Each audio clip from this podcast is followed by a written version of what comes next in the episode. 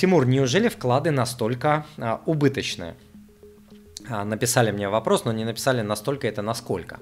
Да? А, на данный момент доходность по а, вкладам ну, можно найти 9-10.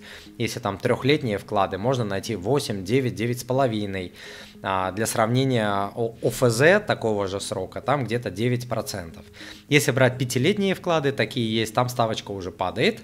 А, очень странно, кстати, почему? Потому что обычно с ростом срока ставки должны расти, а тут падают они. Там они уже где-то 6-7% процентов. Но там есть э, такие всякие уловки. Если вы зайдете внутрь вкладах, вкладов не по всем, но по многим. Вы зайдете, и они там пишут, допустим, там 9%, и ты такой радостный, о, классная там ставка, зайду 9%. Заходишь, а внутри написано, вы должны приобрести какой-то продукт, НСЖ, СЖ, какую-то страховку, хрень какую-то, извиняюсь, простите за мой французский, а, какую-то фигню а, нужно купить, и тогда тебе дают вот эту а, ставку. Так, этим грешат очень многие банки, даже крупные, поэтому здесь нужно э, смотреть. Вот. Э, историческая доходность, например, фондового рынка, да, она в несколько раз превышает а, депозитную доходность.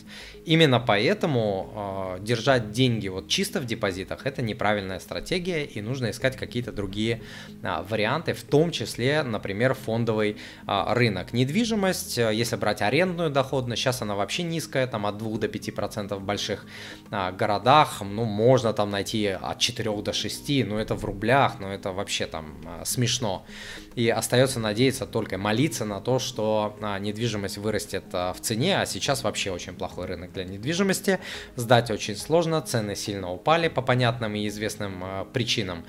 Поэтому убыточные или неубыточные а, вклады, знаете, это вот а, зависит от того, с чем вы а, будете их сравнивать. В целом а, вклады исторически не покрывают инфляцию. И можно сказать, что это в принципе убыточный инструмент, потому что инфляция, а, ставка инфляции исторически выше ставки по вкладам. То есть вы больше теряете, чем вы, больше, а, тем, чем вы а, зарабатываете на а, вкладах.